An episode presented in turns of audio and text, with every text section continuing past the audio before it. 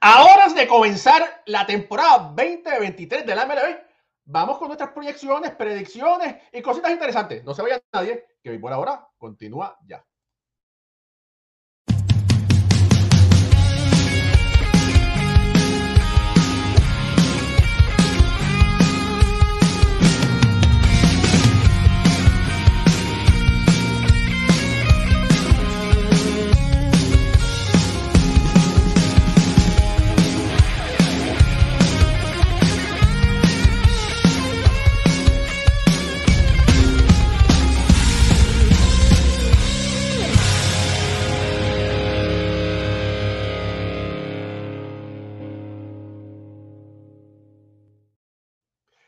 Muy buenas noches familia del béisbol. Bienvenidos a otro programa más de béisbol entre amigos por aquí, por Béisbol Ahora. Mi nombre es Raúl y Ramos directamente desde el área triestatal. Me acompañan Pucho Barrios y Alfredo Ortiz directamente desde Puerto Rico. Y Ricardo Vivón, nuestro querido amigo y hermano y compañero del Chilingue, directamente desde Venezuela. Y bueno, estamos a horas de decir habemos béisbol 2023 un año que ha comenzado a las mil maravillas con el Clásico Mundial de Béisbol. Eso sirvió como una inyección de sabor, una inyección de talento eh, y una inyección también de economía, ¿verdad? Y por la economía es que la MLB dice, ah, esto da chavito, vamos a seguirlo haciendo. Eh, pero bueno, con los buenos días Ricardo, buenas noches, Ricardo Gibón. ¿Qué te parece como tal una breve introducción de esta temporada 2023? Yo creo que va a ser la temporada más divertida que hemos visto en los últimos años. Y, no sé si me quedo corto con, con esa frase, porque creo que las nuevas reglas le van a dar un sabor distinto, por más que algunos, eh, a algunos no nos gusten algunas de estas reglas. Eh, y que no se haya vendido de la mejor forma también la implementación de ellas. Estamos viendo noticias positivas. Estamos viendo a de los mejores prospectos del béisbol actualmente. Eh, en el caso, de hecho, para otra vez buscar la lista porque se me perdió, de los cinco mejores prospectos, cuatro están en el roster de grandes ligas para hacer su debut en el Opening Day todos, salvo Francisco Álvarez de los Mets, el prospecto número 3 del béisbol, va a empezar en ligas menores, pero Gunnar Henderson va a empezar en grandes ligas con los Orioles de Baltimore. Corbin Carroll con los d de Arizona, Jordan Walker con los Cardenales de San Luis y Anthony Volpi finalmente recibió esa gran noticia para eh, debutar este próximo día jueves, donde Aaron Boone comentó que probablemente será el noveno bate de los Yankees en ese juego a la una de la tarde si de verdad, si, si no me quedo corto, creo que va a ser una temporada extremadamente divertida, va a ser una temporada muy positiva y Dios mediante eh, veamos más bateo del que vimos el año pasado y no tanto duelo de picheo. Por favor, muy pocos, muy pocos juegos de extra inning para que no veamos la regla panamericana. Bueno, mira, yo tengo que decir que yo, yo estaba en contra del reloj eh, durante el juego. Pero tú sabes muy bien, Ricardo, ¿cuántos tú narras alrededor de 200 juegos al año como poco. Y tener la mm, oportunidad de poder, ¿verdad? Y tener la oportunidad de salir una horita más temprano, porque muchas veces esos juegos de los Yankees se meten en cuatro horas, ¿verdad? Eso posiblemente es una ventaja. Yo estoy pensando, bueno, eso, esos, juegos de, esos juegos de los Yankees y de los Mets tienden a ser largos y esperamos, ¿verdad? Que no sean tan largos.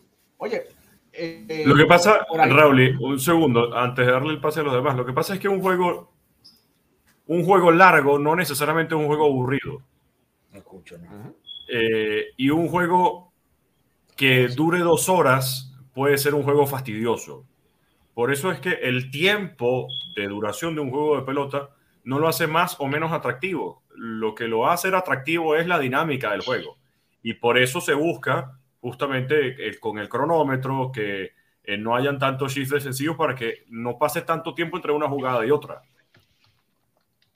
Bueno, eh, con las buenas tardes, o las buenas noches, eh, Moisés Fabián se fue para Miami. Dice él que a cubrir el Clásico Mundial que lo cubrió a las mil maravillas. Pero entonces ahora eh, ya el hombre es un influencer. Se toma fotos y veo manejando lancha, viviendo la vida de Miami. Y, entonces, y no quiere regresar para acá. No quiere regresar para Nueva York para tomar el toque que queda, Moisés. Me está tirando, me está tirando. Vamos, No, saludos, buenas noches. Qué bueno reencontrarnos siempre. Aunque estamos presentes, Puchi y yo estamos presentes porque mandamos nuestro trabajo todos los días y estábamos ahí presentes con, con nuestros hermanos de béisbol ahora. Aquí tranquilo, disfrutando de los últimos días, porque los últimos días de, la Florida, pero también los últimos días del Spin Trainer. Eh, pero gracias a Dios todo bien, gracias a Dios. Hemos tenido un problemita por ahí de la espalda, como que todo ese estrés se acumuló en una parte por ahí y nos está haciendo un poco daño, pero ya estamos casi ready para empezar el, el, periplo por el Yankee Stadium y el City Field que nos espera. Primero Dios. Raúl, ¿estás muteado? Lamentablemente, lamentablemente, la bola está de vacaciones también porque la bola se quedó en, la, en, en Nueva York, en Nueva Jersey. Este, en New Jersey. Así que está cogiendo todas esas energías positivas para empezar a, a, dar sus pronósticos. Lamentablemente no vamos a tener la bola hoy, pero sí la vamos a tener muy pronto. Oye, pero con esos pronósticos, con esos pronósticos o proyecciones, aparente y alegadamente, los niños de Boston van a comer un poco más este año. Eh, Yoshida ha sido una, todo el mundo sabía que era muy bueno, pero ha sido una sorpresa agradable para los críticos de ese gran jugador. Alfredo Ortiz, eh, tengo entendido que tú empezaste a hacer una alcancía para que los niños comieran. ¿Cómo te sientes con, con eso al respecto? Antes que nada, verdad, contento de que estamos ya pronto a comenzar la temporada, que es lo que estamos esperando. Mira, eh, con los jugadores japoneses, y en el caso de Yoshida, específicamente, siempre es una incertidumbre porque no sabemos cómo ese talento se va a, reflejar una vez esté en grandes ligas y, enfrentándose a lanzadores de grandes ligas. Pudimos ver algo, una pequeña muestra en el clásico donde demostró cuán versátil es este jugador. Ofensivamente, defensivamente lució también bien. No, no, tengo nada que, no demostró ninguna este, deficiencia defensiva. Así que de parte de Yoshida hay que ver ¿verdad? lo que pueda eh, transferir capa a Estados Unidos con su ofensiva, pero sí, trae muchas herramientas a este jugador que a mi entender es como una mezcla entre Matsui y Ichiro. Y algo así que entiendo yo que es lo que, lo que va a recibir Boston de, este japonés. Y, espero ¿verdad? Que, que, sea algo bien positivo. Eh, lo, lo, demás del equipo de Boston, ¿verdad? Este, eh, eh, vamos como totalmente como underdog este año, no hay ninguna predicción que dé al equipo de Boston eh, ni cerca de, entrar a la postemporada y eso a veces es bueno porque tienes un chip on the shoulder y, y, este equipo, ¿verdad? Dirigido por Alex Cora, pues tiene, tiene mucho que demostrar este año. Fíjate, Alfredo, yo creo que mm, Yoshida, con lo que demostró en el clásico, obviamente quedó líder tiene un nuevo récord, es líder de carrera impulsada en, para un WC con 13. Este, yo creo que esa firma Boston lo, lo, lo, estabiliza. Tú sales de, de, de, JD Martínez, sales de, de Hunter Renfro y, y, te quedas como que firma a Devers, pero ajá, ¿a quién, ¿a quién va a traer? Trae un Justin Turner, que sabemos que ya está en edad, todavía, ¿verdad? Tuvo un buen sprint, un bueno, tuvo un buen, un buen, un buen sprint. Pero lo que vimos de Yoshida, yo creo que a Boston le, le, dio tranquilidad. Y ahora mismo, eh, tú, tú comparas los jardines, ¿sabes? Tiene un Quique, tiene un Verdugo, que sabemos lo que es capaz de hacer si tiene un buen año. Eh, y un Yoshida en el left Raúl, ¿estás muteado? Quique va, Quique, va a empezar jugando en el campo corto. Eh, sí. Eso hay una observación que hay que hacer. Y también salió algo de que tuvo un, un, magullón ayer, ¿verdad? Sí, sí pero no hay nada como de... Okay. Sí, yo entiendo que va a estar ready. Mira, Duval es el que va a estar en los outfield acompañando a Yoshida y a, y a Verdugo. Mira, por ahí, mira, mira, eh, por ahí Waldemar Ramos dice, Raúl y mi esposa Norma empezó a hacer la alcancía en agosto porque por la mucha hambre de Boston. Mira, estos son de los matrimonios que son muy interesantes como el de tus padres, eh, Alfredo, porque él le gustan los equipos de Nueva York y a ella le gustan el equipo de Boston. Así que no sé, podemos tener, tenemos poner como una convención de ayuda, cómo lidiar, porque si eso, si es, si, tus padres y ellos lidian eso, pueden contra cualquier cosa. Eso así. Oye, eh, Pucho, ah, mira, saludos por ahí a Lupita Padilla, que está conectada, que es de los Yankees a morir. Eh, sí.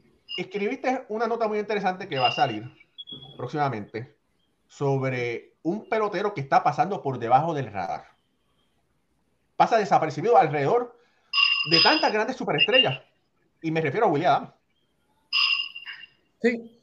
Eh, mira, Raúl, eh, un, pelotero, es una nota bien, me acuerdo cuando me senté a escribir, estuve buscando y buscando y me acuerdo, le decía Moisés, Moisés, pero es que esto no, no me cuadra. ¿sabes? Y, el, y, el, clásico y, todo ese revolú que tuvo Dominicana con los campos cortos y yo, pero ¿por qué no le damos la, ¿sabes? el mérito que se merece? Y es, uno de verdad, muy bien tú lo dices, Willy Adame, eh, uno de los mejores campos cortos actuales en, en, en la grandes ligas. Cuando tú hablas del top five, hay, que, hay que mencionarlo ahora mismo al señor Willy Adame.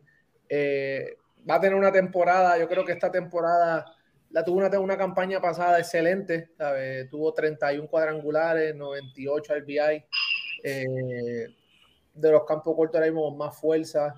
Este, creo que esta temporada va a ser una bien clave para él, Moisés. Bueno, eh, siempre uno habla del jugador X, factor X de un equipo. Y sobre todo de, de, ese jugador que no es quizás la mención en el periódico todos los días, el que sale en la portada o el que el equipo le invierte para hacer eso, porque muchas veces los equipos inician con una, con una publicidad y, una mercadotecnia de un pelotero y está muy lejos. Vamos a decir lo que, lo que llamamos que la cara del equipo, que a veces el equipo quiere echar la cara, pero la cara no necesariamente es quien diga la media, ni quien diga el, cuerpo de, publicidad del equipo. Ricardo, muchas veces a un equipo le Yo recuerdo hace dos años que Boston, en todas las portadas, en todos los anuncios, tenía Verdugo. En todos lados. Yo fui a Boston y vi una valla gigante. En las boletas, Verdugo. En los anuncios de MLB, Verdugo. Y el Verdugo bateando fue Rafael Devers. O sea, y los equipos a veces se embocan en presentarnos a nosotros un pelotero esta es la cara, esta es la cara. La cara se decide en el terreno de juego y en el carisma. Y lo que William Adams ha enseñado. Bueno, el año pasado, los Dodgers y otros equipos más preguntaron por él en cambio. Lo que pasa es que Milwaukee no hacía nada cambiando el año pasado por peloteros que quizás no van a durar cuatro o cinco años más con ellos y perderlo un año antes. Una jugada muy inteligente de Milwaukee a lo que preparan o una oferta o un cambio a mitad de la temporada. Pero es para que la gente vea que siempre, que no siempre, el pelotero que todos los días sale en el periódico de la ciudad no es el pelotero el factor X del equipo. Y Adames ha demostrado que si usted busca el top 10 en muchas ramas, defensiva, ofensivamente, lo que aporta y lo que él ha demostrado, lo sacaron de Tampa por Juan de Franco. Y el hombre llegó a, Milwaukee dando palos y haciendo lo que tiene que hacer. O sea que los equipos muchas veces hasta se equivocan. No hasta se equivocan. Sí, los equipos se equivocan. Se equivocan. Y creo que Tampa Bay fue uno de ellos. Y ahora mismo, mira, mira, eh, Franco va a estar hasta cuestionable para el Opening Day porque con una molestia en, en, en, una pierna. Mira, quería, hablando de William Adams, no quiero ponerlo a ese nivel, pero me recuerda mucho cuando lo comparo con leyendas del pasado, eh, con Tani Pérez, el padre de Eduardo Pérez, y te voy a decir por qué. Porque Tani Pérez, que es un jugador del Salón de la Fama, un gran bateador, no era el mejor jugador de Cincinnati cuando él estaba. Estaba Pete Rose, estaba Johnny Bench, hasta Ken Griffey. cuando estaba, pero Dani era menor consistencia, siempre empujando las carreras, siempre bateando el hit oportuno. Y William Adams se ha convertido, se ha convertido en un hombre consistente. Sí, es, es, lo, es lo que ha pasado con. Él llegó a Milwaukee y rápido esa mitad no, no tuvo un buen comienzo de temporada cuando llega a Milwaukee, lo cambia a Tampa. Tuvo una segunda mitad extremadamente, clave, terminó número, cogiendo votos para el MVP. Eh, desde el 2000, desde el 2019 él tampoco corto con más cuadrangulares en la carretera. Eh, Ha sido consistente ahí. Y cuando tú, es, eh, es como tú dices, Raúl, tú no, no te impacta de momento, pero cuando tú buscas y lo comparas con los Carlos Correas, con los Lindor, con los Corey Siegel, con los Trey Turner, tú lo ves ahí. En algunos renglones se va al frente, en algunos renglones solamente a una posición debajo de cada uno de ellos, ¿sabes? Ahí, y de verdad es, impresionante lo que, lo, que, lo que hace William Adam y la cultura, cómo cambia el clubhouse también, la energía que trae, ¿sabes? hay muchas cosas. Jugar en Milwaukee también es, algo que pues, es factor, porque sabemos que en, la, en Midwest eh, la fanática, tú sabes cómo es Raúl y no es muy, no es muy, no para tanto la, la, la el ninja. Este, es, más, es más fácil jugar allá. exactamente. No es, como, no es, como, jugar en Nueva York, ni en Boston, ni un mercado grande como eso, no. Allá, sí. la gente se toma, se abre una cerveza, se la toma, y dice, ah, bueno, para la próxima. Mira. Allá, que no te preocupes. Pero no, tranquilo, dale, para, para, para, el próximo juego. Bueno. Tú sabes que, que, lo que lo que estaba diciendo ahora mismo de, de cómo un pelotero cambia un crujado y cómo cambia un equipo. Muchas veces un equipo quiere tener nueve, nueve estrellas y nueve estrellas es un problema, un equipo. Uh -huh.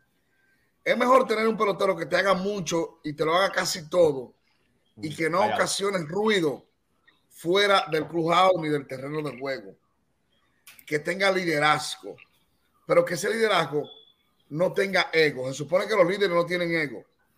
Sin embargo, hemos visto que muchos peloteros de toda raza, de todo, de todo país, dígase dominicanos, puertorriqueños, venezolanos y norteamericanos, hay un problema de, ego en el clubhouse. Y que hay mucha gente que dice, no, con fulano no se puede jugar, porque fulano se atento que queda 30, que es el hombre del contrato, que es aquello, que es lo otro, quiere imponer su seniority en el clubhouse. Y quien impone no es líder. Quien impone no es líder jamás. Por eso usted ha visto que a lo largo de los años hay mucha gente cuando le dicen te voy a cambiar para fulano, para tal equipo, nadie quiere ir. Y eso pasa mucho en béisbol. Y eso pasa mucho en grandes ligas. Y eso pasa mucho en ligas invernales. Y eso pasó en el Clásico Mundial. Seguimos. Oye, pero tú no, tú no puedes dejar eso así. Pero nos, va, nos vas a desviar el show, Moisés. No, no, no. Seguimos. Déjame, déjame hacerle así porque, muchachos, nos vamos a meter ahí de cabeza. Mira, se, va, vamos, se, supone vamos que, se supone que hoy vamos a hablar de las divisiones y las proyecciones, pero con lo que acaba de decir Moisés, no, no, cambiemos de tema. Ah, no, ah, no miren, eh, de verdad, yo les voy a decir algo. Eh, eh, Raúl y sabe, yo no puedo, ni, no puedo reírme mucho porque tengo un dolorcito muscular que cuando me río se me rompe esta parte aquí de la espalda. No me hagas reír, sigan con el plan del programa, porque yo tengo Todavía estoy organizando unos datos, Ricardo, Alfred, Pucho y Raúl. Estoy recopilando unos datos. Unos datos. Viene una columna interesante. Bueno, eh, tengo algo por ahí sobre, sobre, sobre lo que es el jugador de complemento. ¿Quién suma más? ¿Quién suma más? Un jugador de rol y complemento a una superestrella. Oye, uh -huh. ese artículo va a estar. Ricardo, ¿quién? Oye, mira, bueno, mira. Vamos a hablar un poquito de las divisiones. Vámonos, no vamos a empezar con, con el este de la americana, no inventen ni con el este de la nacional. Vamos a empezar, va, va, va, vamos a empezar con el oeste. Vamos a empezar con el este de la nacional. Eh, en vez de hablar, de discutir, y lamentablemente tenemos el tiempo de hablar sobre cada equipo, ¿verdad? Pero yo voy a empezar. Voy a empezar con, un comentario, un pensamiento. y ustedes pueden contestar o pueden seguir con el próximo equipo que ustedes quieran ver sobre, sobre el, este del, oeste de la, de la nacional. ¿Podrá el equipo de San Diego eh, rascarse la piquiña que se, que se le quedó el año pasado cuando eh, vencieron a los Mets? Ese equipo este año va a tener a un Manny Machado que firmó de por vida para ese equipo. Hay un Juan Soto que, los, que San Diego está tratando de retener también de por vida. Y hay un, un Tatito Junior que no sabemos lo que va a traer. Muchas expectativas, pero de verdad no se sabe. ¿Será el año de San Diego? ¿Podrán, podrán dar el más lo que necesitan o se van a quedar todavía detrás de los Dodgers? Ricardo eh, yo creo que va a ser difícil y que va a ser muy peleada esa división, pero la historia me dice que los Dodgers una vez más se quedarán con la división.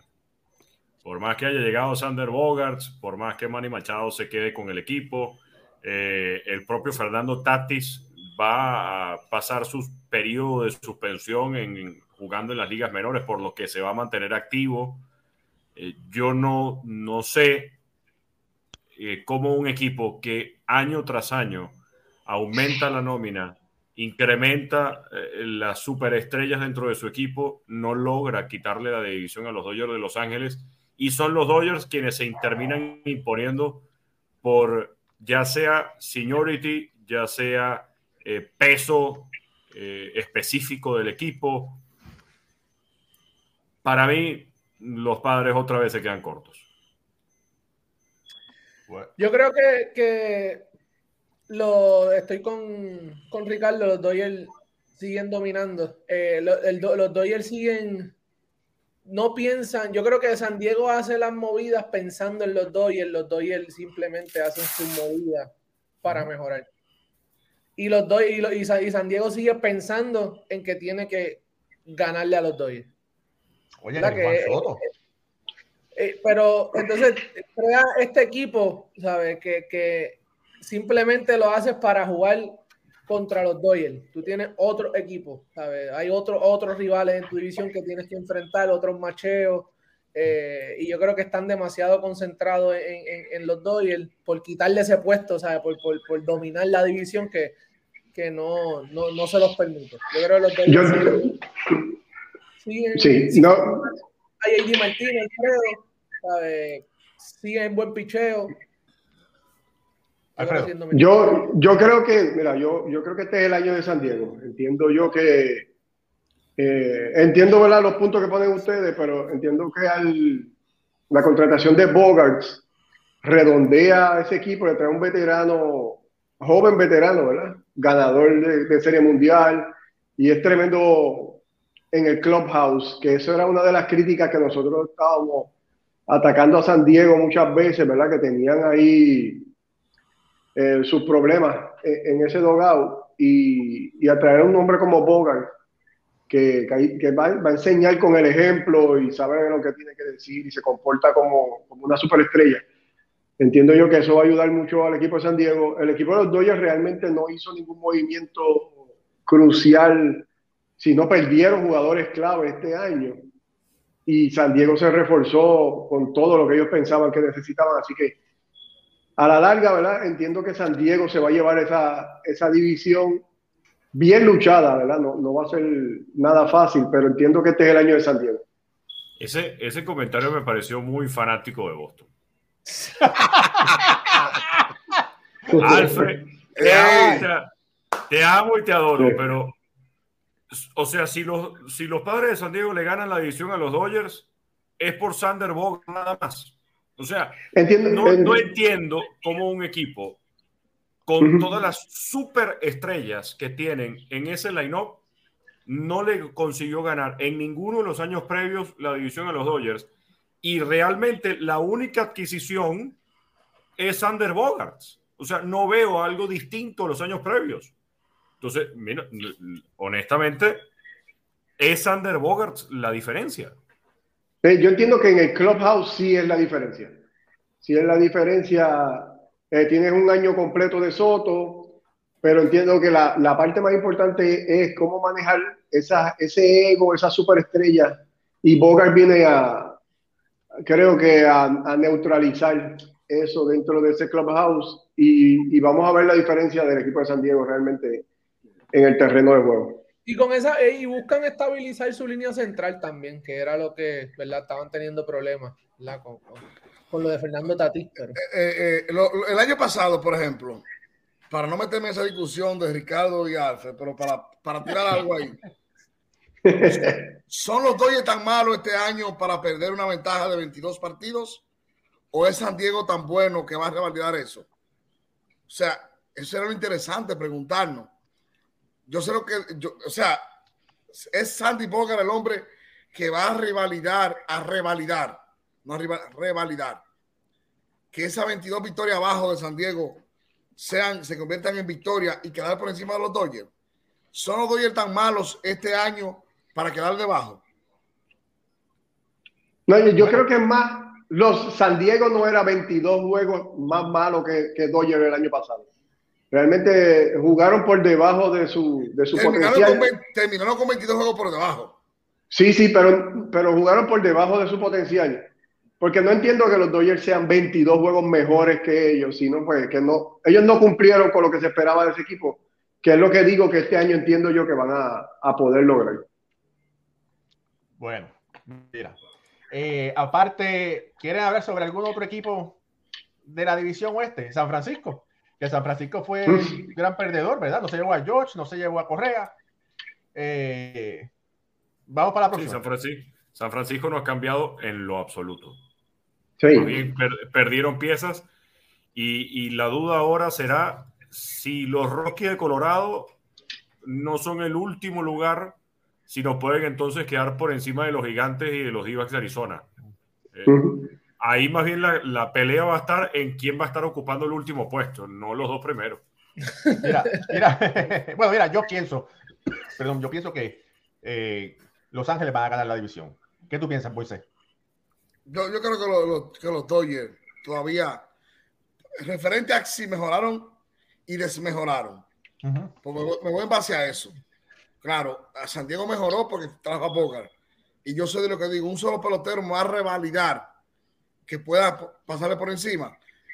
¿Están los Dodgers tan malos para caer? No, yo, yo creo todavía que aún bailando un bolero pegado, muy pegado, los Dodgers ganan la división porque lo digo en base al año pasado, porque el único, la única, el, el, único papel que tengo en las manos el año pasado para yo ver lo que pueden hacer este año.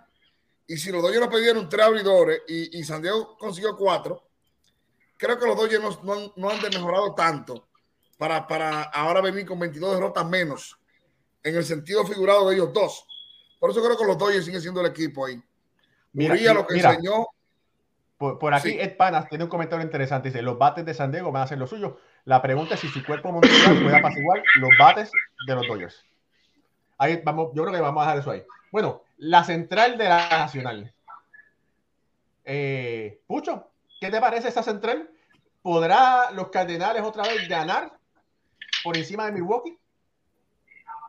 Esa es la, la, guerra de siempre. Este, yo creo que eh, el bullpen de, de, San Luis es algo que, que, los va a ayudar muchísimo. Eh, uno de los mejores bullpen en, en, la Liga Nacional y en la Liga. Este, ahora mismo, si vimos el, el subieron uno de, ¿verdad? Uno de sus prospectos eh, va a ser el inaugural. Eh, Jordan Hicks. Vimos cómo vino este sprint train, ¿Mucho se quedó? Este, se quedó. Ahora sí. Eh, yo creo que eh, San Luis con la defensa, ¿sabes? Sabemos la ofensiva que tiene en la esquina, refuerzan la receptoría con ofensa con Wilson Contreras, con ofensiva con, con Wilson Contreras. Es su, su, su, firma grande, vamos a lo que vamos, ¿verdad? Eso uh -huh.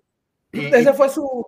Y la mejoraron grandemente con esa firma. Exactamente, porque sabemos que Yadiel, ¿verdad? Lo ofensivo que, que se, se, formó, eh, se creó Yadiel, Yadiel no era, no era eh, este nato, eh, pelotero nato, eh, ofensivo, pero se, fue, se, se, convirtió en un pelotero ofensivo, la defensa ni hablarlo, pero Wilson Contreras es un pelotero, ¿sabe? Ofensivo natural. So, yo creo que, ¿sabe? Tienen a, a en primera, Arenado, Lars Nulbar, que vimos lo que hizo con Japón, Ricardo, este, Brendan Donovan, eh, eh, Tommy Edman y Tyler O'Neill, y seguimos por ahí para abajo. Y Walker eh, se quedó en el equipo un joven de 20, de, 20 y tantos años que, que, va a ser lo que se dice de ese muchacho es que en la abundancia del bateo parece que va a estar en ese muchacho. Bueno, pero es que no solamente él. Lo interesante de los Cardenales de San Luis es que está Taylor Motor y está Jordan Walker. Jordan Walker es el cuarto mejor prospecto en todo el béisbol. Ah, y, están y están decidiendo subirlo desde el día uno. Y la duda que yo tengo justamente en esta, en esta división es que son dos equipos, los cerveceros y los cardenales, que están subiendo sus prospectos para el Opening Day. En el caso de, de San Luis, estos dos ya mencionados, pero también para lo que es los cerveceros de Milwaukee, subieron a un lanzador y subieron a un campo corto. ¿Y qué espacio le dan a estos dos peloteros? O sea, son tus mejores prospectos son eh, tu élite, tu futuro, porque si comparamos con lo que están haciendo los Yankees de Anthony Volpe, lo que dicen los rumores es que ya va a estar jugando en el Opening Day campo corto. O sea, ahí no hay mucho que inventar.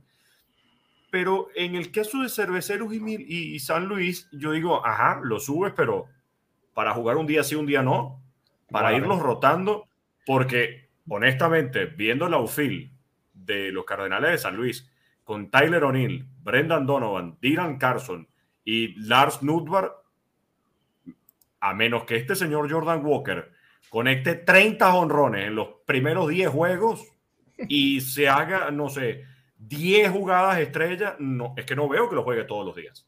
Bueno, oye, mira. Eh, no, difícil para eh, hablando yo creo que ya no tenemos que hablar más nada de la, del Central de la Nacional. Vamos a hablar... Lo que, lo que eh, perdón, los Cubs de Chicago han mejorado mucho. Sí.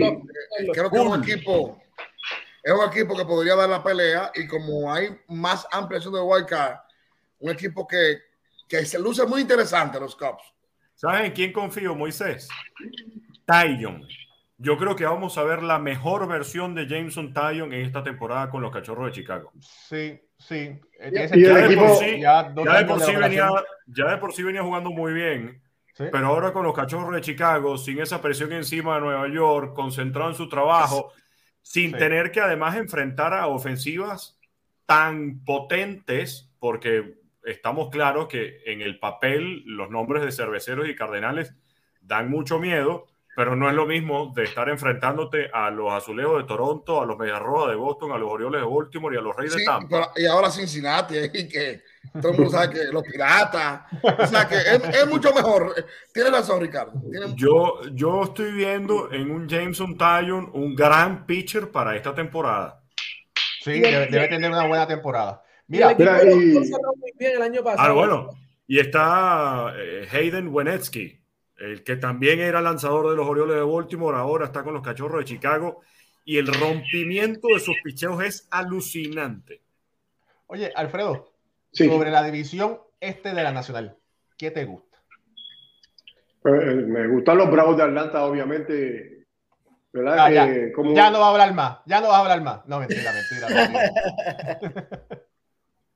Oye, eh, creo que los Bravos, ¿verdad? es el equipo a vencer en esa división eh, están fortalecidos por, todo, por todos lados que los miremos. Obviamente el equipo de los Mets va a estar ahí también luchando con ellos, hicieron buenas adquisiciones. La, la pérdida de Chugar hay que, sabemos que va a ser eh, algo fuerte para, para este equipo y, y, hay que ver cómo se puede reponer en un bullpen que, que no es su parte más fuerte. Así que eh, va a ser una lucha entre Bravo, Mets y Phillies, que, fortalecieron bien su alineación y vienen, eh, vienen calientes, ¿verdad? Fueron campeones de la Liga Nacional, hay que contar con ellos. Así que esto, entre estos tres equipos debe estar la división. Mira, eh, Moisés, a la gente se le olvida que el equipo de Filadelfia fueron los subcampeones de la Serie Mundial, ¿verdad? Y se colaron, se metieron, tenían una gran nómina, no es que no hayan gastado el dinero, pero se metieron eh, cuando nadie lo esperaba. no me hables mucho de los Mets, pero háblame del resto. No, a mí me, a mí me causaba risa cuando decían en la Serie Mundial la cenicienta de los Phillies, con la cuarta nómina más grande de 30 equipos, y Houston era número 11, o 12 o 13 por ahí encima. O sea, los Phillies es un equipo que ha gastado bastante dinero en los últimos años. Los Phillies no es ninguna cenicienta, los Phillies es un equipo que ha invertido mucho dinero en, desde Ryan Howard para acá. Los Phillies han gastado un montón de dinero. O sea, que no se le haya dado, que no hayan podido, pero han resultado, porque también han estado en los campeonatos y han estado ahí en la final. Este equipo de los Phillies con, con, lo, que, con lo que trajo ahora, con el señor Turner, se redondea una ofensiva maravillosa. Y el hombre que más rápido sale de lista de lesionados, Harper. Harper es, el tipo que te dura dos meses de cualquier lesión y cuando vuelve es una fiera imparable. O sea, mira, oye, pero hay que recordar Chris Hoskins va a ser una pérdida grande para ese equipo. Durísimo. sí, sí, sí.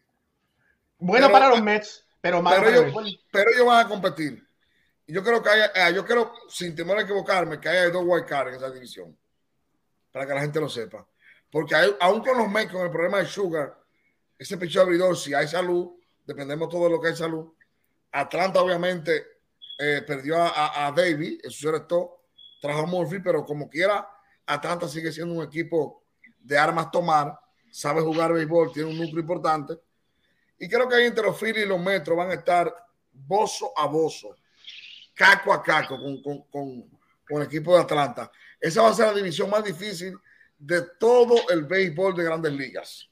Pero, pero Moisés, te voy a decir algo y te quiero ahorrar los dolores de cabeza desde ahora. lamentablemente los Mets tienen que hacer algo más porque la famosa pieza que iba a completar esa alineación se le escapó, la dejaron irse, que era la, firma de Carlos Correa. Sí, el equipo luce bien, dejaron a Roth, eh, a gente, eh, ¿cómo lo, lo, sacaron, pero tener a Vogelbach como tu bateador designado da mucho que, da, mucho que decir. Eh, la tercera base, tienes a un Escobar donde sí tuvo su mejor, el mejor mes de temporada a finales, pero ahora en sprint training no lució como los Mets deseaban que, que, luciera. Y para completar, por mala suerte, ¿verdad? Y óyeme, y aplaudo a los Yankees que subieron a Anthony Volpe, que yo dije que para mí yo no hubiera dejado una temporada en AAA, lo dije yo y lo repito, ¿verdad? Pero bueno, lució muy bien el sprint training y lo subieron. Oye, Bati lució muy bien y lo mandaron para abajo. Eh, Vientos lució muy bien y lo mandaron para abajo. Mauricio lució ok y también lo mandaron para abajo. O sea, que no hay el espacio para estos muchachos poderse desarrollar y ser una superestrella cuando el equipo lo necesita. Mira, pruébalos, si no, cámbialos y busca el talento que tú necesitas para, de verdad, ir para la, no para la división, para ganar la Serie Mundial. Ah, Ahora, eh, eh, el caso de Mauricio lo voy a defender porque el pelotero que mata invierno tiene una una pata ganada del, pleito. O sea, yo a Mauricio no lo juzgaría solamente por su spin trainer. Yo lo jugaría por ser el más valioso con los Tigres del Licey, que tuvo una super temporada, que yo me pasé el año entero diciendo que por qué él no paraba fly. Si es un tipo que me gustaría ver jugando en un left field, porque el señor de los Mex está comprometido los próximos ocho años amén de que pase algo, Dios libre a Paquito, que Dios le dé mucha vida y salud. Pero uno nunca sabe, pero tú tienes que tener un plan. Walker era tercera base, el de San Luis, pero ¿cómo va a jugar tercera base con Arenado? ¿Qué lo hicieron? Les field. Porque cuando tú tienes encrustado, blindado tu posición, tú tienes que reinventar con tus peloteros. Los metros no reinventan. Desde el año pasado lo estamos diciendo. Y un tipo como el talento de Mauricio, el talento de receptor también venezolano. Eh, hay que probar. Álvarez. Álvarez. Álvarez podría venir también ser un buen bateador designado, comenzando a enseñarlo a esa posición, porque cuando viene a ver su bate está muy por encima de su defensa. y mañana lo que tenemos es un primera base de 35 honrones, Ricardo, y un, y un tipo que puede ser un tercer, cuarto bate de mucha valía. Yo vi el cuerpo de ese tipo, el tamaño, impresionante. ¿Quién me dice a mí que Álvaro va a ser un catcher de 10 años en Grandes Ligas? Que echando. No, no y, y, y, sobre todo cuando eh, estoy completamente de acuerdo contigo, porque también hasta los Mets, yo no entiendo el, el, la, el pedestal en el que tienen a Daniel Vogelbach, que hasta sale en el comercial que utilizó Major League Baseball para promocionar las nuevas reglas. De verdad, Vogelbach ni siquiera ha intentado robarse una base en su carrera en grandes ligas. Es que ni siquiera lo ha intentado. Y ahora sale un comercial promocionando las nuevas reglas porque las bases son más grandes para que pueda robar bases. Yo honestamente siento que a los Mets les falta o tienen el mismo problema del año pasado. El bullpen intermedio. Yo lamento muchísimo la lesión de Edwin Díaz. Además, lamento muchísimo en el momento en el que se da, porque de pasar de una celebración eufórica, pasamos a lágrimas en cuestión de un segundo. Pero confío en que eh, Robertson puede hacer un excelente trabajo porque ya lo ha hecho en el pasado. David Robertson puede ser un excelente cerrador y creo que en este caso de los Mets, evidentemente no puedo comparar a Edwin Sugar Díaz y a su entrada en arco con David Robertson, pero mira, este tipo ha salvado juegos con los Yankees, con los Media Blancas de Chicago, con, con los Phillies en postemporada y no en postemporada. Ahora lo puede hacer con los Mets. Pero el bullpen intermedio me preocupa y me preocupa la gerencia, justamente en eso que menciona Moisés, que no están dándole oportunidad a sus peloteros que tienen en las menores y que han tenido un gran sprint training, como es el caso de Mark Vientos, de Brett Bailey, de Ronnie Mauricio, cuando tienes dudas dentro de tu, dentro de tu roster. A ver, José Peraza eh, podrá ser esa pieza utility dentro del roster activo. Eh, si no es entonces Jeff McNeil, mira, yo creo que entre Beatty, Vientos y Mauricio, alguno de los tres tuviste que haber subido. El, el problema es que tienes a Wiki Yorme, eh, que no es problema, ¿verdad? Tiene, tiene, muy buen guante, pero yo hubiese dado, le hubiese dado la oportunidad a Batty y pusiera posiblemente Escobar como designado. Yo creo que como bateador, Escobar claro. es mejor bateador que Vogelbach. Pero una cosa que la gente desconoce, y lo voy a decir aquí, Vogelbach es íntimo amigo de Francisco Lindor y de Tomás Diego. Jugaron juntos de niños. Así que no sabemos. Moisés sí, sí sabe, Moisés sí sabe no la presión que puede empujar una estrella. Yo no sé si es eso, yo no lo estoy diciendo, pero sí sé que hay una relación de amistad. Yo, y yo, yo voy a estar con el catcher, con el catcher. Es que ese catcher yo le vi el bate. Y si tú vas a preparar una estrella que bate en tu equipo, comienza a moldearlo desde ahora si lo necesita. Uh -huh. A Francisco. Francisco Álvarez. Álvarez. A mí me gusta Álvarez ahí bateando. Sí. Porque se ve que es un bate explosivo, 30 honrones. Que lo Pero va a dar que... quechando primero designado. Pues ahora está el trabajo designado de ahora. Y ponlo que echar cada cuatro días, cada cinco días. Además que sí. en, en las temporadas, ahorita en la temporada de béisbol en la Liga Venezolana, conversé con Edgardo Alfonso, que está muy ligado con los Mets, y él me dijo que Francisco Álvarez en ese momento, me dijo, Francisco Álvarez todavía no está listo para estar en grandes ligas todos los días. Y yo digo, wow. Bueno, resulta que el tiempo le dio la razón, porque ahí está, apenas pudo batear por encima, ligeramente por encima de los 100 puntos en el Spring Training, y la excusa o lo que se pudo conocer en redes sociales era que Francisco Álvarez tenía que mejorar eh, su aspecto defensivo para poder estar entonces en el equipo grande. Pero yo recuerdo el año pasado Max Scherzer hablando maravillas de Francisco Álvarez en el Spring Training. Maravillas habló Max Scherzer. Entonces, eh, ¿qué es lo que tiene que mejorar desde el punto de vista defensivo? Porque si lo que tiene que mejorar es la parte ofensiva, honestamente, yo saco a Vogelbach. Y bueno, saco también. a Vogelbach todos los días. O sea, yo para también. mí Vogelbach no tiene espacio con los Mets. Dejo a Escobar como bateador designado, subo a Brett Bailey y mantengo también a Francisco Álvarez. Pero al parecer, bueno. eh, creo que a nosotros no, no, no nos oyen mucho en, en Los Yankees los-. No, no, tú sabes lo que pasa, que como es en español, si fuera en inglés, yo estaba seguro que no me escuchaban. Pero bueno, mira, pasando la página. pasando la página. Eh, la pregunta para Alfredo. ¿El equipo de Houston tiene lo que se, se necesita para repetir la Serie Mundial? En esa división Sí. oeste de la americana. Claro que sí lo tiene. Este equipo es un equipo que redondeado, tiene estrellas por todos lados, jugadores de impacto. Ahora te voy a decir, esta, esta división va a ser una división bien interesante. Eh, realmente el equipo de Seattle es un equipo que hay que mantenerle el, el ojo cerca y, y hay que ver cuánto va a mejorar este equipo de Texas, que por segundo año consecutivo invierten mucho dinero en contrataciones, ¿verdad? Se llevan a Jacob de Grom y para, para encaminar e- ese elenco monticular. Y entiendo yo que este va a ser de los equipos que, que más va a mejorar desde de una temporada a otra. Pero pregúntame de los Astros, este es el equipo a vencer, no solamente en la división, sino en la liga completa de la liga americana. Houston es el equipo. Alfred, ¿y tú crees que tú crees que ahora con el nuevo calendario, donde los equipos se van a tener que enfrentar todos por lo menos una vez durante la temporada, más bien no puede afectar a los Astros de Houston? Porque no es lo mismo jugar solamente contra los Angelinos, contra los Rangers y contra los Atléticos de Oakland, además de los Marineros de Seattle. Bueno, Sí, si eh, juegan yo quiero- contra Boston, si juegan contra Boston con los Yankees, no tienen problema. Este equipo de Houston está ready para ganarle a cualquier equipo.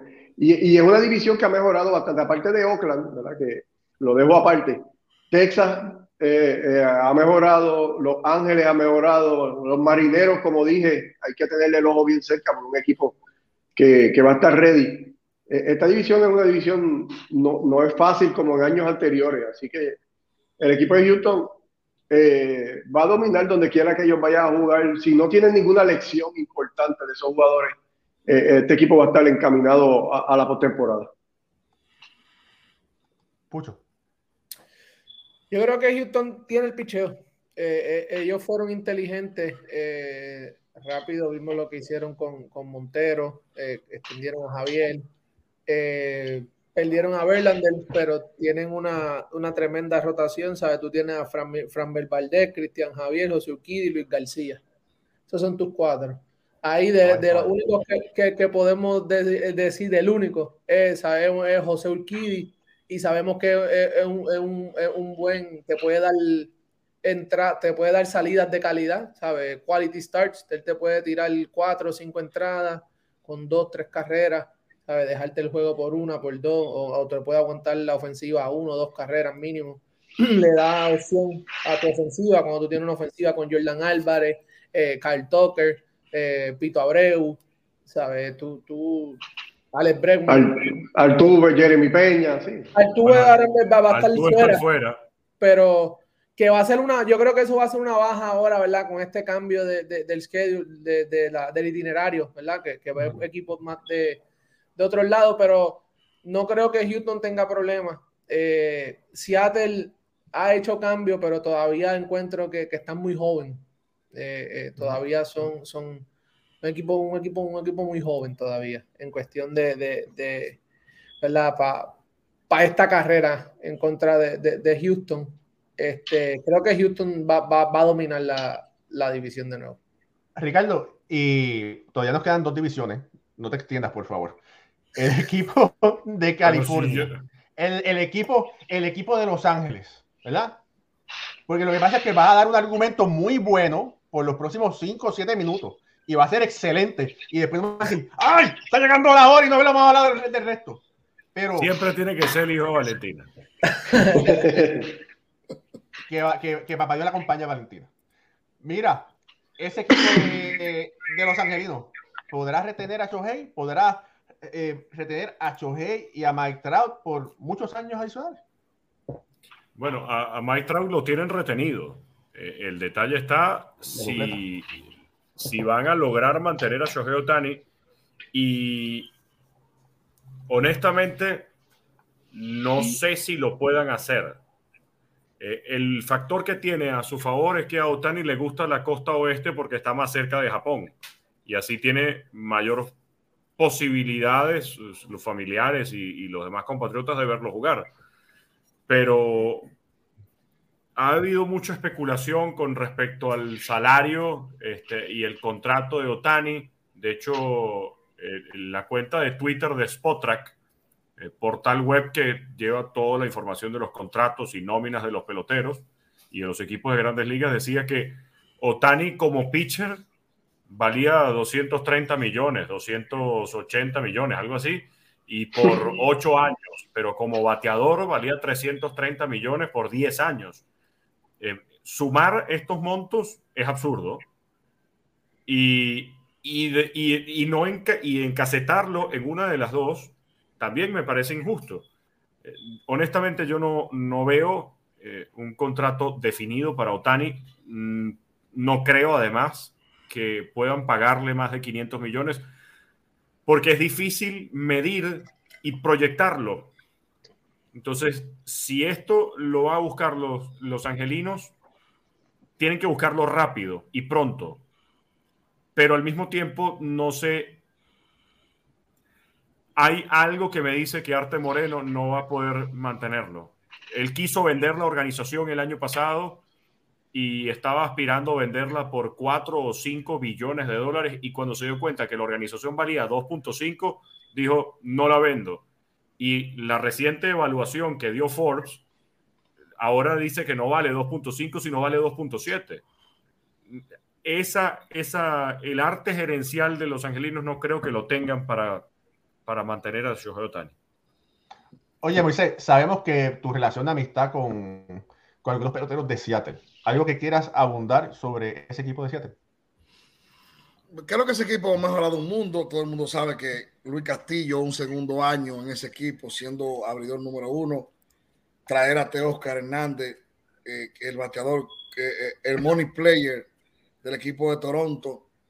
Suárez, si sigue el bateo que tiene, eso es indescriptible, igual que eh, Julio Rodríguez, todo el mundo sabe las proyecciones que tiene. Este equipo va a ser muchas carreras en la ruta y jugando en su casa, juega mejor. O sea, digo, como decía Ricardo, a Houston hay equipos que podrían no favorecerle jugar con todos los equipos, pero hay otros que sí le pueden favorecer salir de su casa.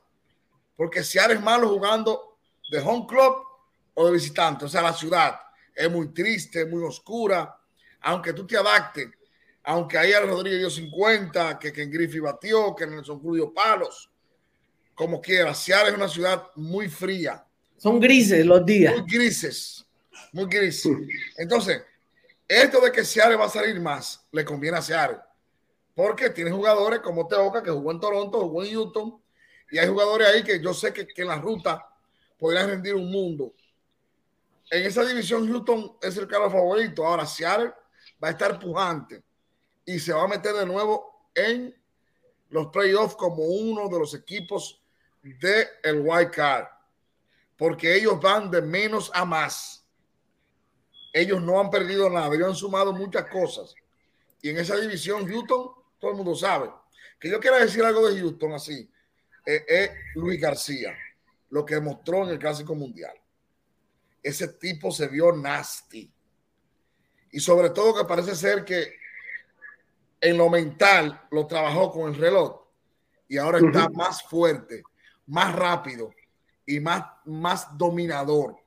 Hay tipos que el reloj quizá le ha desfavorecido y yo pensaba que él era uno de los que iba a tener problemas porque hace la mecedora, esconde un pie, saque el otro y, o sea, se toma mucho tiempo en el wind up. Sin embargo, lo que Luis García demostró en el Clásico Mundial es que yéndose más rápido es más letal. Y quería decirlo. Sé que pues eso fue lo que demostró, que lo que tiene es. No viene fácil este año. Yo vi a Luis García, me encantó. O sea, lo que hizo fue de serie. Estás muteado, Raúl. Gracias. Hablando sobre la central de la americana, eh, quiero darle la palabra a Alfredo, pero quiero pasar rápido un clip que nos eh, nuestro amigo y compañero Ricky Ward estuvo en los campos de entrenamiento de Minnesota y miren este clip, un momento.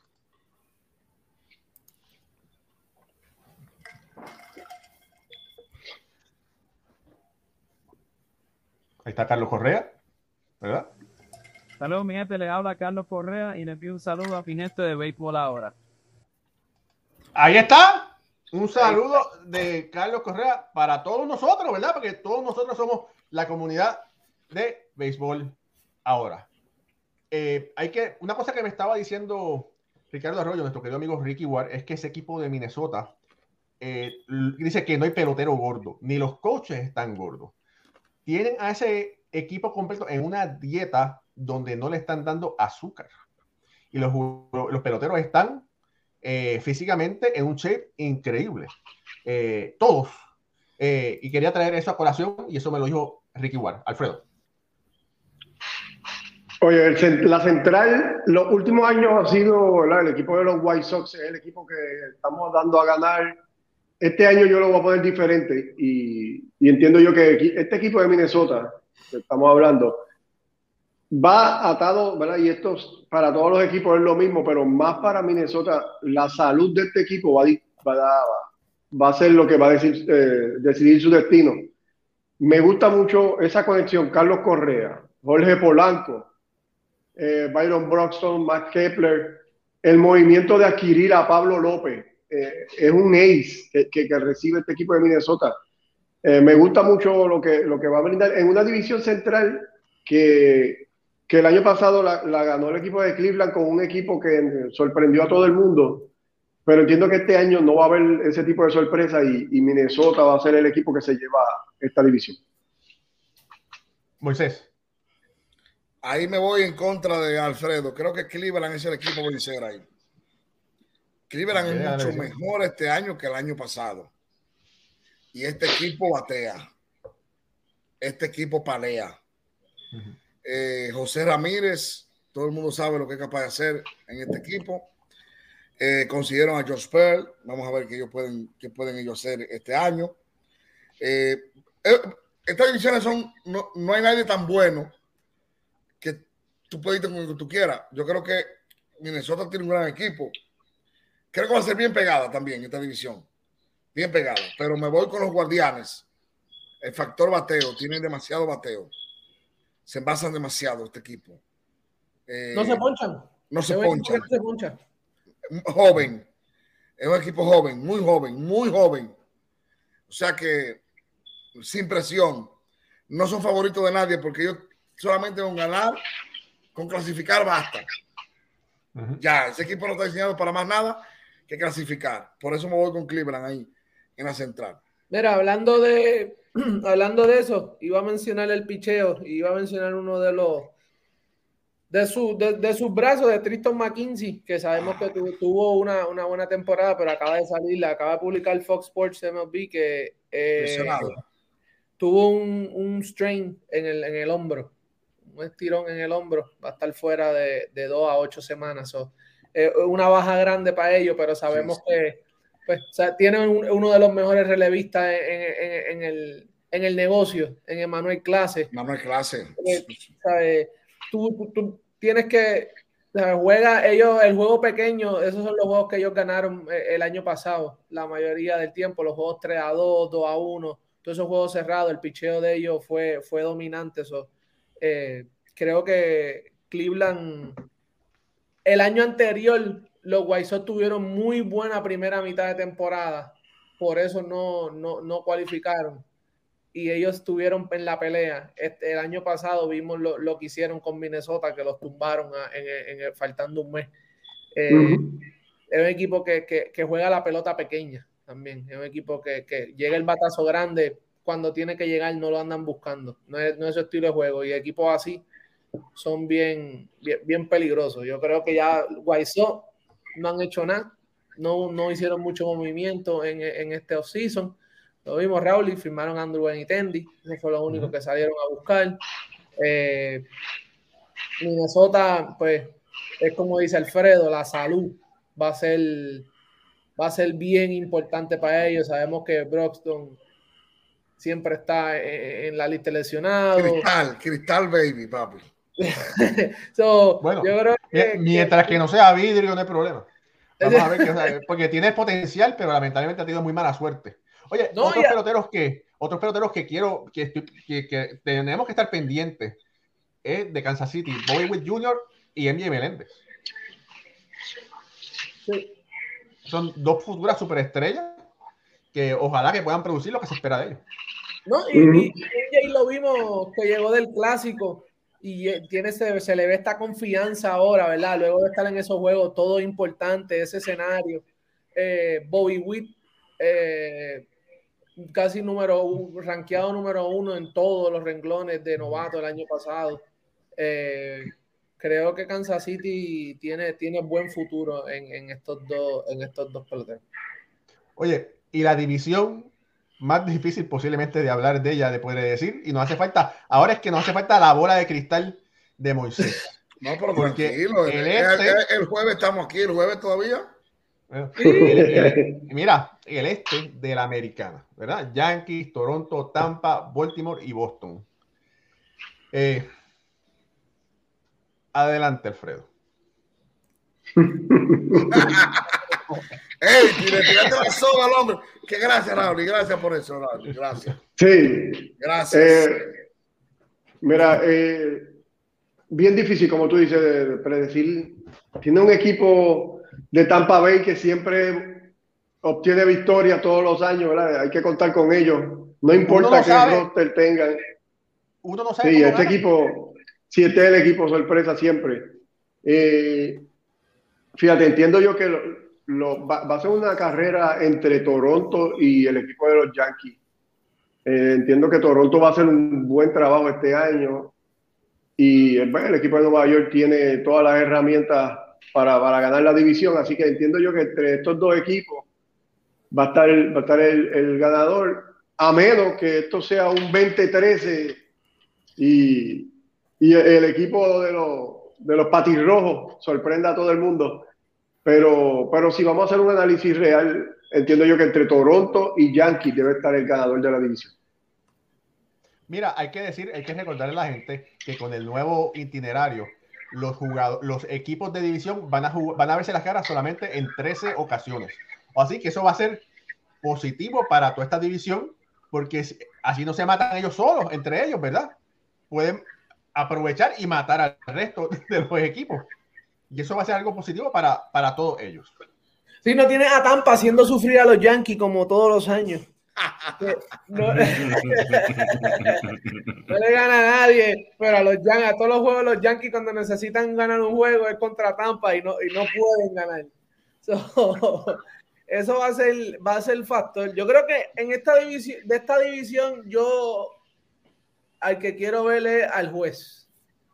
Yo creo que este año este año, él- él- ah, el año pasado sabemos ¿verdad? la super campaña que tuvo, pero eh, estaba de, estaba de decir, ok, exactamente, lo logró, de verdad, eh, de verdad se ganó, se ganó sin ningún, sin ningún, eh, ¿verdad? Sin ningún que dirán ese, ese, ese apodo de- de capitán. Yo creo que este año con esta con, con- con lo que veamos de, de George va a ser crucial para su carrera y para, y para la organización como tal de los Yankees. Yo creo que más en lo personal, el, el- el- respeto y su legado, yo creo que esta temporada va a ser, va a ser crucial para mí. Yo, yo, eso es lo que yo quiero ver, la consistencia de nuevo. Oye, lo interesante es que ese primer juego va a ser contra el equipo de San Francisco, que fue el equipo que lo trató eh, firmar, y ahí estaremos Moisés y yo cubriendo eh, ese Opening Day. Eh, ese equipo de Baltimore cada vez luce mejor. Sorprendió a todo el mundo la temporada pasada con la gran temporada que tuvo. Y yo el año pasado decía que este iba a ser el año que Baltimore iba a sorprender, no el año pasado. Ricardo. Mira, para mí, eh, los Orioles de Baltimore van a, va a ser el equipo que va, va a meter en problemas a más de uno en esa división. A mí, soy fiel creyente del proyecto que están haciendo los Orioles de Baltimore. Me encanta la filosofía de la organización, dándole oportunidades a sus prospectos año tras año. Eh, el impacto que generó Adley Rushman desde que debutó fue completamente de 180 grados. Eh, al principio de la temporada no se veía un equipo de Baltimore competir. Llegó Adley Rushman y el cielo es el límite. Ahora no solamente va a estar Adley Rushman, sino que va a estar Gunnar Henderson. A Grayson Rodríguez lo tienen en ligas menores, pero es cuestión de un par de semanas, eh, cuidado y no menos, de verlo en el equipo de grandes ligas y Baltimore llegó a, ganar. Baltimore está compitiendo.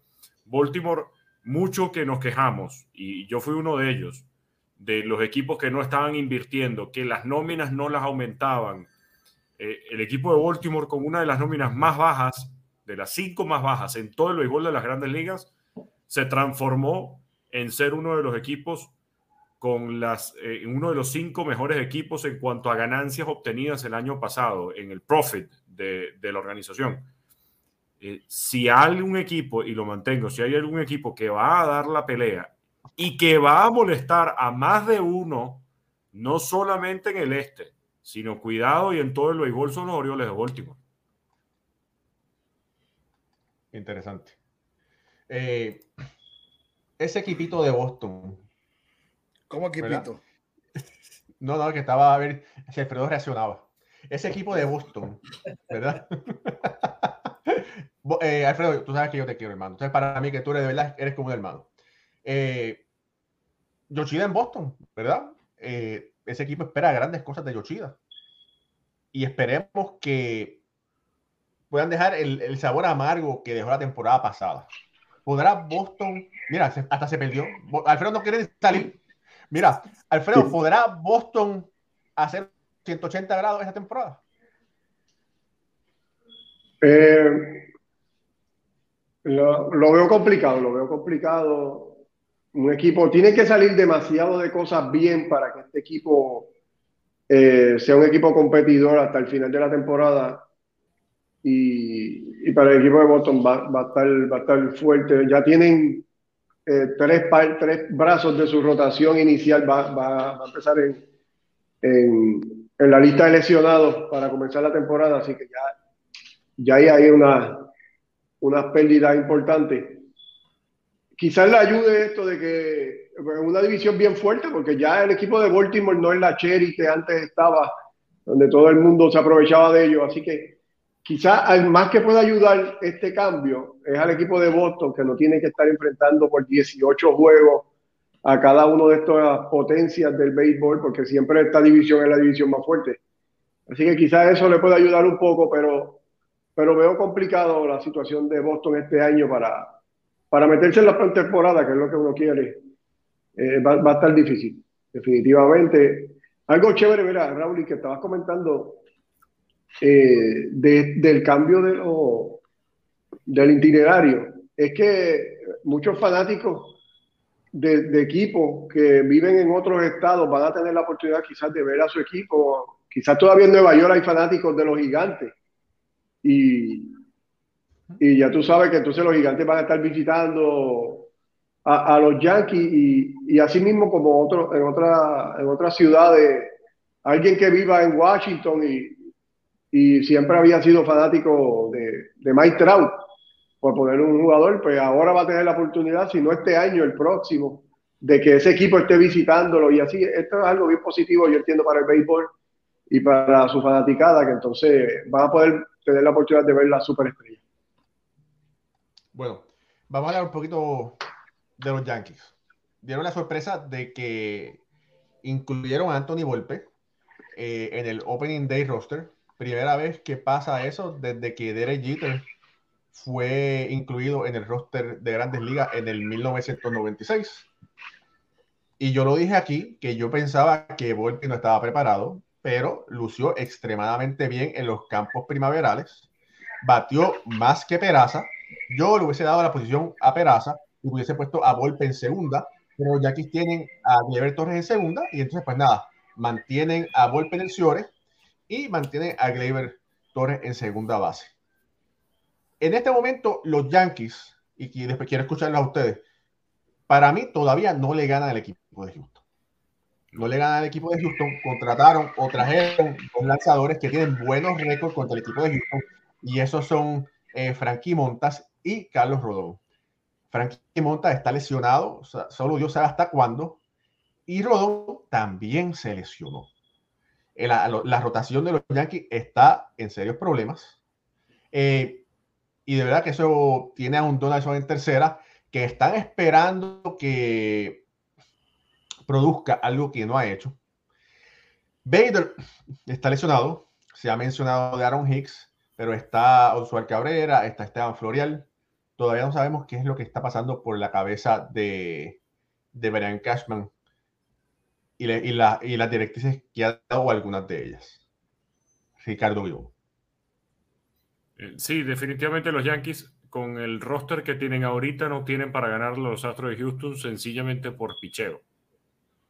Creo que la rotación con las lesiones que estamos viendo, Severino lesionado, Montas lesionado, eh, Rodón lesionado. Afortunadamente la lesión de Rodón es muy corta y estará de regreso de primero que los otros dos. Pero también cuando nos vamos al bullpen, ya no tienes a un Harold Chapman. Ahora tu cerrador, en teoría, es Clay Holmes. Sí es verdad que tienen piezas importantes, le están dando la responsabilidad a Anthony Volpe de subir y de tener la titularidad. No sabemos si todavía en el campo corto, pero que va a estar para el día inaugural. Eh, hay muchos hay muchos experimentos que se están haciendo. Eh, la lesión de Vader también está eh, causando estragos porque ya por fin los Yankees dijeron tenemos un jardinero central. Pero honestamente veo un equipo que va a ganar la división y creo que la va a ganar sin ningún tipo de problemas, no con esos 22 juegos que los Dodgers le tuvo por encima a los padres de San Diego, pero pero sí por lo menos cinco o siete juegos le saca los azulejos. Ahora, en serie de campeonato contra, contra los Astros de Houston, creo que es muy temprano para, para poder asumirlo. Y, y, yo también me uno a tus palabras, Raúl, porque yo también pensé que, que Peraza era el indicado para asumir la, el campo corto. Además, ya había debutado el año pasado y había demostrado en muy poco tiempo que puede batear, que puede correr y que puede filiar bastante bien.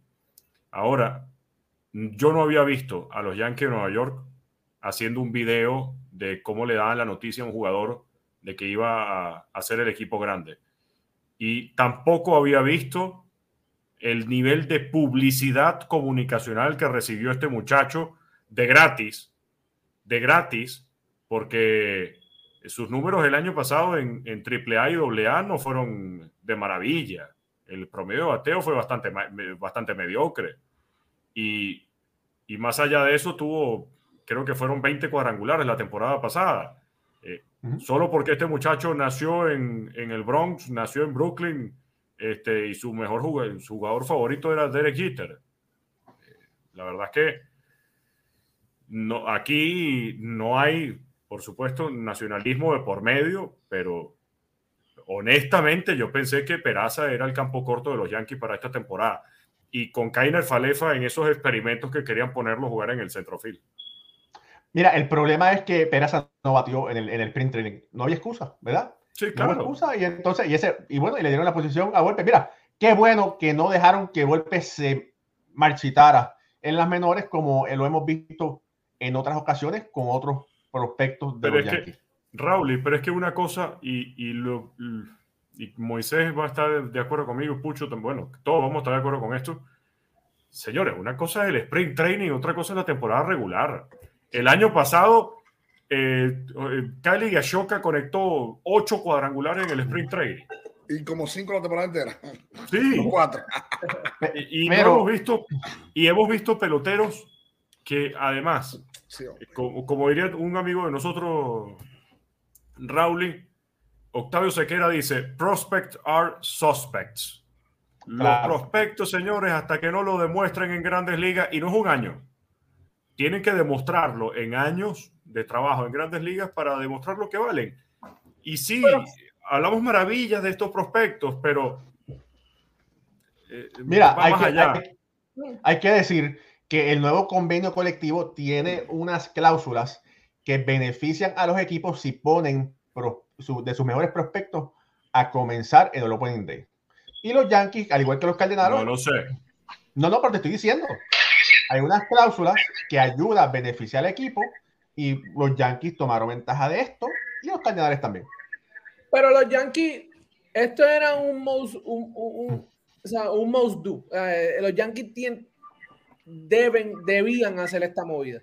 O sea, tenían que hacer la movida, Ricardo. No sé. Eh, vemos los Yankees, tú con un, un Falefa que tú no sabes si es Ciore o tercera o segunda o centrofil, eh, es catcher también. Este, pues sabemos que Oswaldo Cabrera es tremendo, o sea, demostró que puede ser buen utility. Harrison Bader encuentra este, un, un buen receptor en, en José Treviño, pero entonces el centrofil que trae se te está lastimando. No quieres poner a Aaron Josh. Tú necesitas estabiliz- estabilidad. Sí, pero un super prospecto, ellos tenían que hacer, ellos tenían que tiene un super prospecto, movimiento. tiene un super prospecto, era o salir de él o de uno de ellos para traer un, un- un- un campo corto o hacer esta movida. Darle la, la- la- la- darle la oportunidad, cara fresca, ¿sabes? Buen sprint training, a lo mejor no tuvo mejor sprint training que, que, que, que Peraza, pero pues la narrativa, volvemos No. a todo, todo, todo, todo encaja. Buen, buen sprint, es de New York, la- el público no, no, va, no va a atacar la movida si no sale. Mira, si, si, no, si no luce, lo bajan a AAA y no ha pasado nada. So, Ahora, ahora, tú sabes que, perdón, eh, Pucho, eh, por fin los Yankees hicieron algo. A- aún yo no estando de acuerdo con lo que Ricardo dice, yo estoy de acuerdo 100% en el rendimiento, en no valorar un pelotero que ha hecho algo en el pasado por un spin trainer. Me voy por el otro lado, que por fin los Yankees, de- yo quiero que los fanáticos de los Yankees me escuchen, me escuchen, los fanáticos de los Yankees. Sáquense a Jeter de su mente y dejen que otro jugador se desarrolle siendo otro jugador. No que todo el que venga, tenemos el próximo de Jeter, o hicimos esto como Jeter, o que Jeter aquello. Ya Jeter es dando la fama, Jeter pasó, Jeter hizo lo que hizo. Es hora del relevo, es hora de atreverse a que les hagan las cosas como lo han hecho otro equipo. Lo que fue Correa fue porque le dieron el chance joven. Lo que fue Lindor porque fue joven. Lo que Tati Junior, lo que Vladimir y lo que José Ramírez. Otros peloteros que hoy a los 26, 27 tienen grandes números, grandes contratos, fue porque el equipo, porque hubo un equipo que le permitió. Hacía tiempo que los Yankees no se quitaban el forro mental del frente, de estar inventando, teniendo las piezas, y lo voy a decir esto, dañando mentalmente peloteros. Andújar, un sub y baja. David Ujú. García, un sub y baja. Eh, eh, eh, este muchacho. Florial. Florial, Florial, tú, tú lo tienes de, de- de- de un, un trampolín. Entonces, Sí. es justo que un pelotero de esto reciba una noticia de que juegue sin presión, que no va a existir. Lo ideal sería que le dijeran a ese muchacho, usted es el shortstop del equipo el año completo, aunque bate 180 o aunque bate 300. Y lo digo, y, y, la gente dirá, ¿Mosé está bien loco? No. Los Yankees no van a ganar campeonato mundial porque bate 300, ni porque bate 180. Si él puede ser un jugador de complemento situacional, teniendo una defensa por encima del promedio y haciendo una que otra cosa bien en el bateo, los Yankees son mucho mejor que el año pasado. Ujú. O sea, tú, no estás, tú no estás trayendo a Correa a dar 26 honrones, eh, ni a Lindor a dar 30. No. Tú tienes que traer un hombre que se acople a que los Yankees por fin en años tengan una línea central estable que no la han tenido en años.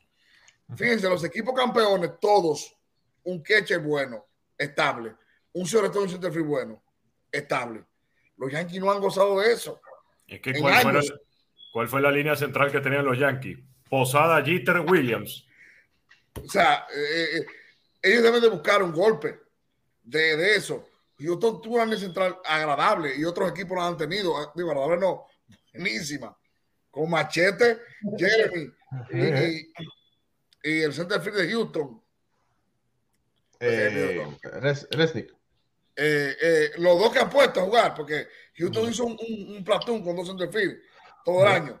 Pero cualquier equipo que sueñe con ganar y ser más que bueno, que es lo que hay que tener para ser campeón, tiene que confiar en un, en un shortstop y ver cómo ese muchacho, si le dan la confianza de decirle, juega, desarrollate, haz tu carrera en los Yankees, no con la presión de que Peraza está ahí esperando por él.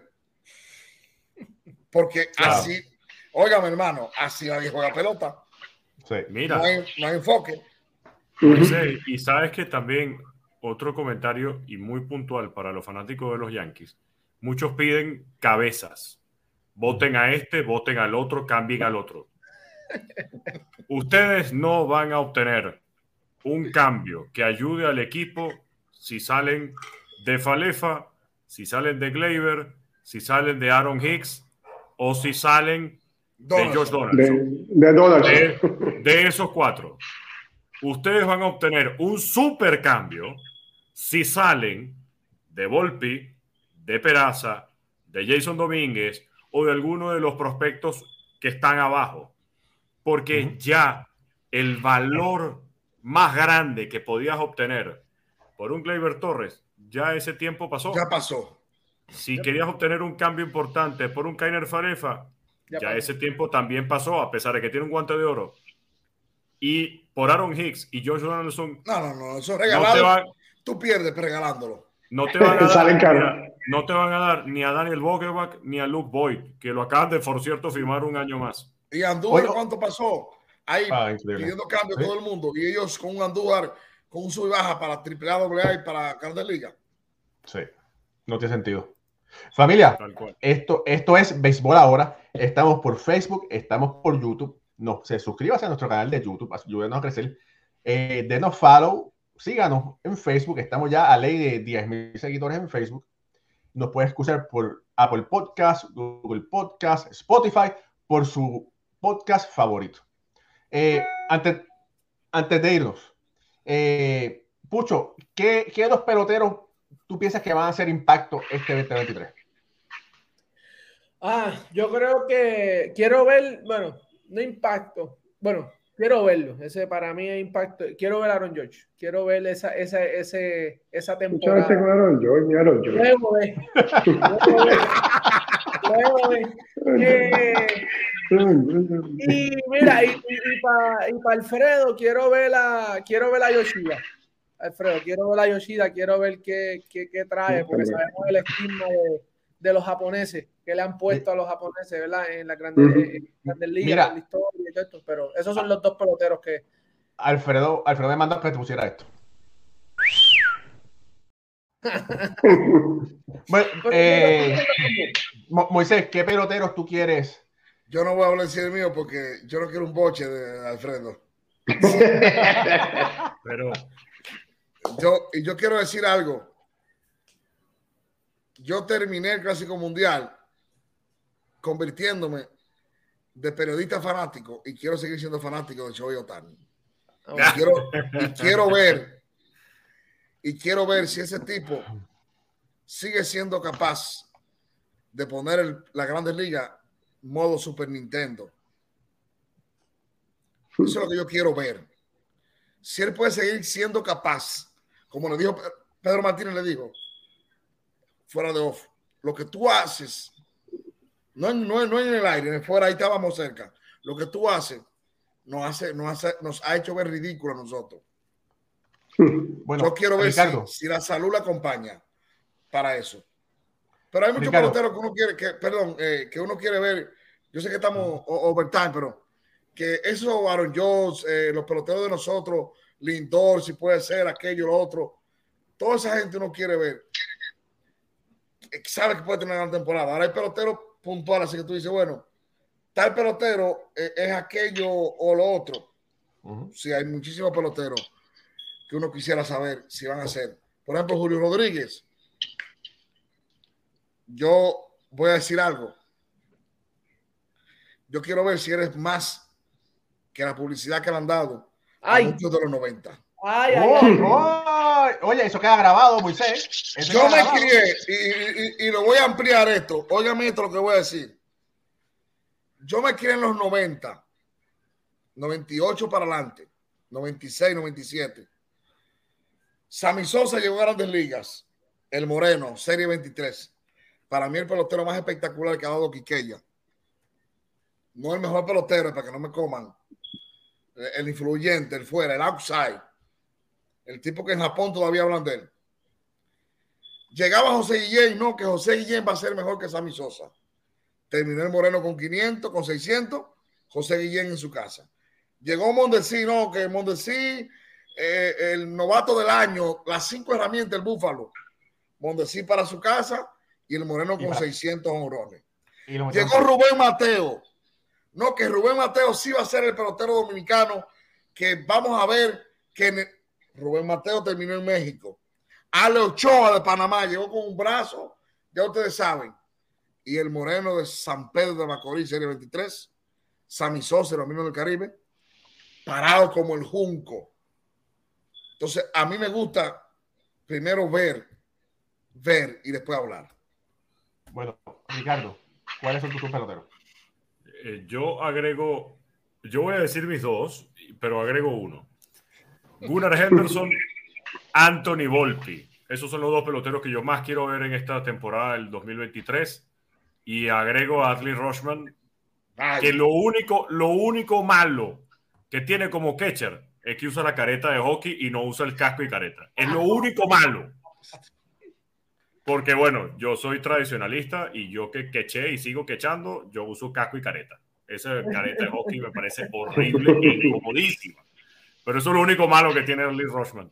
Ay, ay, ay. Oye, et- et- et- estos tipos viejos, ¿verdad? Que jugaba antes. Mira, eh, yo tengo que decir que me gusta Adley Rochman, eh, que ojalá que, que pueda producir lo que se espera. Eh, MJ Meléndez, quiero que, que produzca. Eh, hace falta que una nueva cepa de jugadores puertorriqueños que puedan producir adecuadamente. Y MJ Meléndez puede, parece tener las herramientas, así que eh, veremos a ver. Hay, hay otros muchachos en las ligas menores, pero no los voy a mencionar ahora. Eh, me gustaría ver a Peraza, debo sinceramente, me gustaría verlo establecido en grandes ligas. Eh, quisiera ver a Carlos Correa con una gran temporada, quisiera ver a Francisco Lindor con una gran temporada. Y obviamente, si fuera a apostar, bueno, apostaría a Choji Otani y a Vladimir Guerrero. Vladimir Guerrero está buscándose un contratito de unos 300 razones, 300 millones de razones, y debemos esperar un gran año de Vladimir Guerrero, sin olvidar también a Teoscar Hernández, que también está buscando un gran contrato. Y ese hombre batea un camión. Lo de Lindor Ponce, la que yo creo que es el tipo que cogió el piso en Nueva York. Yo creo que Lindor es de los tipos que mejor ha cogido el piso en un equipo. Para mí, Lindor, pónganle los números, ya están ahí. Para mí. Bueno, Y es por su Ah. forma. El tipo se aclimató, el tipo es el dueño del dogado, el tipo es un, es un tipo sonriente, amable. Entonces, todas esas cosas te hacen pensar que el tipo ya está en su, no en su confort peligroso, en su confort más importante, que en la confianza y en el enfoque, que él sabe lo que va a hacer. Para mí, Bueno. Lindor. bueno. Eh, familia, nos fuimos de entrada. Espérate, espérate, Raúl. Falto yo, espérate. Falto, yo con mis peloteros de impacto. ¿Qué pero, espérate, si- te iba a dar la palabra ahora, dale. Oye, oye, que, Ah. Eh, oye, hay una cuestión con esta gente de Boston que no sé qué está pasando. yo veo, yo. Mira, eh, me voy por la misma línea de Moisés en la parte de confort. Eh, uno de los peloteros de impacto que quiero ver este año, Rafael Devers. Eh, ya está tranquilo en Boston, esta es su casa de ahora en adelante. Entiendo yo que va a tener una super temporada. No que las anteriores no hayan sido de super, porque realmente es tremendo pelotero, pero este año entiendo yo que va a ser una excepcional. Quiero ver a Alexis Díaz teniendo una temporada impacto, de impacto, dejando de ser ya el hermano de Sugar y convirtiéndose él en, un, en uno de los brazos más potentes de la Liga Nacional. Y, y por último, quería hablar un poquito del equipo de Milwaukee, que lo hablamos ahorita. Eh, Corbin Burns tiene un pleito ahí con ese equipo. Quiero ver cómo se, re- cómo se va a solucionar eso, porque me gustaría ver ese brazo en Boston y, y quizás pase, quizás pase algo ahí donde él pueda divorciarse del equipo de Milwaukee. Y, y igual que Willy Adame, hace falta que le pongamos unas medias rojas a William Adame, así que también me gustaría verlo. Entiendo yo que no, no termina el año con Milwaukee ninguno de estos dos peloteros. Me gustaría ver a alguno de ellos allá en la ciudad de Boston. Kirby Burns y Kirby Burns, eso está feo. Eso tuvieron Sí. conversaciones bien no agradables en, esta, en este sprint. Ya yo sé porque se me había olvidado poner a Alfredo a hablar. Pero no importa. Alfredo, hermano, despide el show. Bueno, mi gente, tremendo show. Estamos 30 minutos over, pero lo hacemos con mucho cariño. A nombre de Pucho Barrio, Moisés, Ricardo Rauli, este es su servidor Alfredo Ortiz. Eh, gracias por estar con nosotros. Nos vemos el próximo jueves, si Dios lo permite, en este su programa de béisbol ahora. Cuídense mucho y Dios los cuide.